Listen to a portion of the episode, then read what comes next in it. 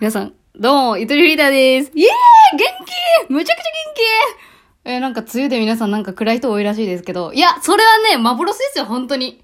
最近暗いニュースが多くて、みたいな入りも、いらんいらんいらんいらん、本当に。自分は自分の世界を生きていこう、ほんま。って思ってますけど、ゆとりフリーターです、皆さん。これ、聞いてくれました？ちょ私、自分でガレージバンドで作ったんですけど、ちょっとめっちゃ汚いっすね。いやもう、あれ、レイヤーたくさんあるよ。レイヤーってやいいの。音ごっちゃごちゃにしてやってみたんだけどさ、16秒くらいのジングル、今これ、冒頭のやつ。まあ今、いじいじしてるのですわ、ガレ版。ちょっと BGM 作りたいなと思って。いや、まあ咳も出てますね、相変わらず。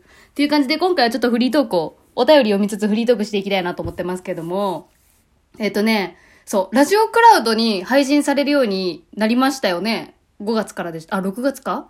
いや、7月からですかね。そっか、じゃあ1ヶ月、え？違いますよ !6 月からですよ多分。まあ、1ヶ月以上過ぎてて、で、最初の頃はね、あの、詳細欄を書いてもらえてたんですけど、あの、ところがどっこい。もう詳細ずっと空欄じゃないですか、私のやつ。え、本来ラジオトークのアプリ内では私むっちゃいろいろ書いてるんですけど、ラジオクラウド側にはもう白紙になってる。もうほんと音声しか載ってない状態になってしまってるんで、そう。だからラジオクラウドから聞いてくれてる人が、結構チューブラリンになっちゃってる情報が結構たくさんあるんじゃないかなということに気づいたわけですよ。今更。ですので、ちょっと再度アナウンスするんですけど、え、実は私、ラジオトークってアプリ内で、あの、サブチャンネルも始めてます。始めてます。で、これ、詳細欄を注意深く読んだリスナーだけ気づけばいいなくらいのスタンスでやりたかったんで、このラジオ上で全然喋ってないんですけど、まあ、先週ぐらいから ?2 週間前ぐらいから？ちょっとこそっと始めてるんで、興味ある方は、これはもう、すごい、運営にこびてるみたいなセリフになりますけど、ラジオトークをインストールして、ゆとりフリーターを、あれ、通知登録して。ほんま。びてるわけじゃない。でも私自身もラジオトークのアプリから見てもらった方が、まっすぐ、直通。なんていうの？フライ、フランチャイズじゃない。直通やから。直営店でやってますから、ラジオトークが。あ、でもラジオクラウドから聞いてくれるとね、あの、音声広告のさ、回数がさ、わかるからね。まあ私にはわからないんだけど、まあどっちでもいいです。あの好きなところで、あの、ポッドキャストも、スポティファイも連携してるんで、もう好きな場所で聞いてもらえればいいんですけれども、ちょっとね、詳細の件だけ、そう、伝えきれてない人がいるってなったら、ちょっと、っていうことで、ちょっと改めて言いましたけども。はい。で、まあ、BGM なんかかけようか。はい。これが好きなのよ、私は。今日すげえ元気、バイト帰りなんですけど、いや、ちょっとね、これはね、私の地雷を踏みに来たんじゃないかっていう、地雷ではないかな。そう、これは燃え上がるぞっていうお便り来ましたんで、えーまずこちら1通目。えーラジオネーム、夜中にお菓子食うからのお便りです。こんにちは、ゆとぼーこれナチュラルに使ってくれたよ、いきなり。こんにちは、ゆとぼー最近選挙があったけど、ゆとぼーは選挙に行きましたかもちろん行きました。ゆとりフリーター業界発展のためにもっと世の中こうなってほしいなとかありますか？私はヨーロッパの国みたいにバカンスで1ヶ月休むとか普通になってゆとりある働き方ができればいいなって思います。もっと休みくれ。っていうお便りをいただきました。あざーす夜中にお菓子食う。で、背徳の味。いや、いいですよ、夜中にお菓子は。えー、ゆとりフリーター業界ってあるんですか？この世に。フリーターは発展しない方がいいと思うんですけどね、私自身。うん。あ、でも、うん、でもね、ここはね、本当にね、揉めるっていうか、私の過去回であるんですけど、あの、彼氏と一番はじめ、一番大きな喧嘩、付き合って一番大きな喧嘩が、あのーもうこういうことやから、こういう宗教戦争的な話したから、宗教戦争じゃないな。この世の中こうなってほしいっていう持論で喧嘩した。むちゃくちゃ。うん。私は脳内お花畑で育ってますから、18歳の頃ぐらい、頃頃ぐらい、18歳の頃くらいから、まずお金というものの存在がもう害悪でしかないと思ってるわけですよ。まあこれ言い方結構極端な言い方しますけど、もう金さえ、金というシステムさえなくなれば、いろんな悩みなくなるって、戦争、もうもう全部の問題。すごい重い話になるけど。っていうのを18の頃から、私は思ってて。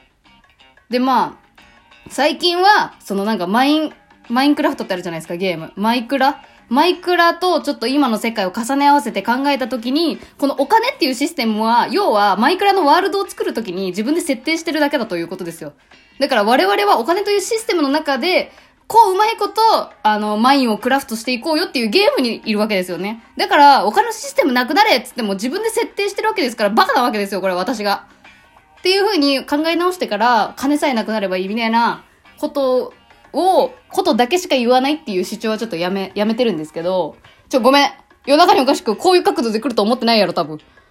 バカンスくれとかそういう角度やろ。って思ってもう一個も考えました。ちょっと、なんだろう。結構カジュアルめな、カジュアルめな世の中こうなってほしいな、なんだけど、あの、義務教育でね、哲学の授業をもう必須にしてほしいなと思った。私が受けたかったっていうのもある。哲学、あのーまあ、歴史的な感じの哲学でいいんだけど、私的には。まあ、近代哲学とかも知りたいんだけど、その古代ギリシャからね、うん、やってってほしい。なんかそういうのをさ、小さい頃から勉強してれば、ってか、まあ、存在を知ってるだけでいいと思うんですよ。昔は神様の存在を否定したら殺される時代だったのに、今は言えてるじゃないですか。この常識が100年後どうなってるかわからんっていうことが、なんとなくでも知ってる状態で、社会に、社会人になった時に、こう常識がひっくり返るような出来事があっても、あ、まあ哲学の世界でもそう、そうやしな、みたいな。なんか受け入れられやすくなるんじゃないかなというか。やっぱ臨機応変力が一番大事じゃないですか社会に出るにあたって。って思ってるんで、ちょっと哲学の授業増やしてほしい。道徳とか。どう？これ。重い？重いこれ。これメス入れた？社会に？もしかして。まあ普通よな。まあそんぐらいですかね。どう？はい。っていうのと、あともう一個お便りあります。ありがとうね、お便り。えー、続きまして、さらっと言っちゃった。ラジオネーム、スクランブルエッグのぜカレーを引き続き、二人とも二通目かな？こっちのゆとばつのでは。ゆとぼう、こんにちは。突然ですが、バイトのプロであるゆとぼうにお尋ねしたいことがあります。いいですね。こういう入りいいですよ。私は先日、新しいバイトを始めたのですが、商品の場所がなかなか覚えられません。まず、店がめちゃくちゃ広いのと、私自身販売の仕事をしたことがないため、いろんなことにテンパっています。場所の覚え方のコツや販売業のワンポイントアドバイスなどあればぜひ教えていただきたいです。これからもラジオ楽しみにしております。めちゃくちゃ嬉しいじゃないの、こういうの。いやもう後輩にしたい。本当に。こんな、もう100点満点。この、バイトのプロであるゆとぼりをお尋ねしたいと思います。はい。ありますよ、あります。場所の覚え方。私ね、販売はね、販売は、うん、イントネーションおかしくなっちゃう。販売はね、アパレル業でしょ？あの、いらっしゃいませ、こんにちはの方ね。もうこんな声出さない。いらっしゃいませ、こんにちはあの、この、エロ、エロめのいらっしゃいませ、こんにちはのタイプの店員やから私。いらっしゃいませの、なんだっけ、なんて言うんだっけ、店内商品、なんだなんだなんだ、店内商品。これだけ覚えてるわ。店内商品どの子の、みたいなやつと、リサイクルショップ。まあ、これはもう半、あれですよ。商品数めちゃくちゃ多いですけどね。リサイクルショップ。あとまコンビニ。あと雑貨屋か。雑貨屋。雑貨屋も結構広かったの。2階建てだったりとか。うん。の4つくらいかな。4種類くらいしかまあ販売、ちょっとこれマウント取った。4種類くらいしかやったことないんですけど、まあこんな私でよければちょっとアドバイスしますけどね。これはね、お店独自の法則があるはずですね。商品陳列に関しましては。全部ね、無意味な場所に置かれてないんですよ、商品って。全部考えられてる。まあみんな知ってると思うけど、その、コンビニとかってさ、売れ筋の商品が目線の高さのところに置いてあるっていうの知ってませんかねまあそうなんですよ。みたいな感じで、必ず商品が置いてある場所には絶対意味があるんですよ。意図がある。こういう順番で人間は見るだろうっていう予測があるわけよ。例えばだけど、リサイクルショップだと、ここだけの話、あのーリサイクルショップって古着がたくさんわーってあるじゃん。で、あれの、あれって色別に分けてんのね。色別。白い T シャツコーナー、黒い T シャツコーナーみたいな。こう色別で分かれてあって、あれの色の順番が、入り口の方は淡い色。で、後ろに行くに従って濃い色になるっていう、こう、レインボーのね、順番が、ね、あるんですよ。まあ、お店にもよると思うよ。お店にも会社にもよると思うけど、この、入り口から、その、内側の中に入れてく流れを作るために、色で誘導してんのよ。みたいな。なんかそういう法則が必ずあるはず。このスクランブルエッグのせカレーが、ど、何業、販売の中でも何の商品扱ってるかにもよるけど、あの、多分コーナーごとなんかあるはず、法則が。50音順で並んでるとか、売れ筋とか、色別とか。だから、その法則だけ覚えといて、お客さんに声かけられた時に、ああ、それ系のジャンルだったら大体あそこの場所だから、あそこの場所行きながら考えよう、みたいな。100%覚えてないよ、私も。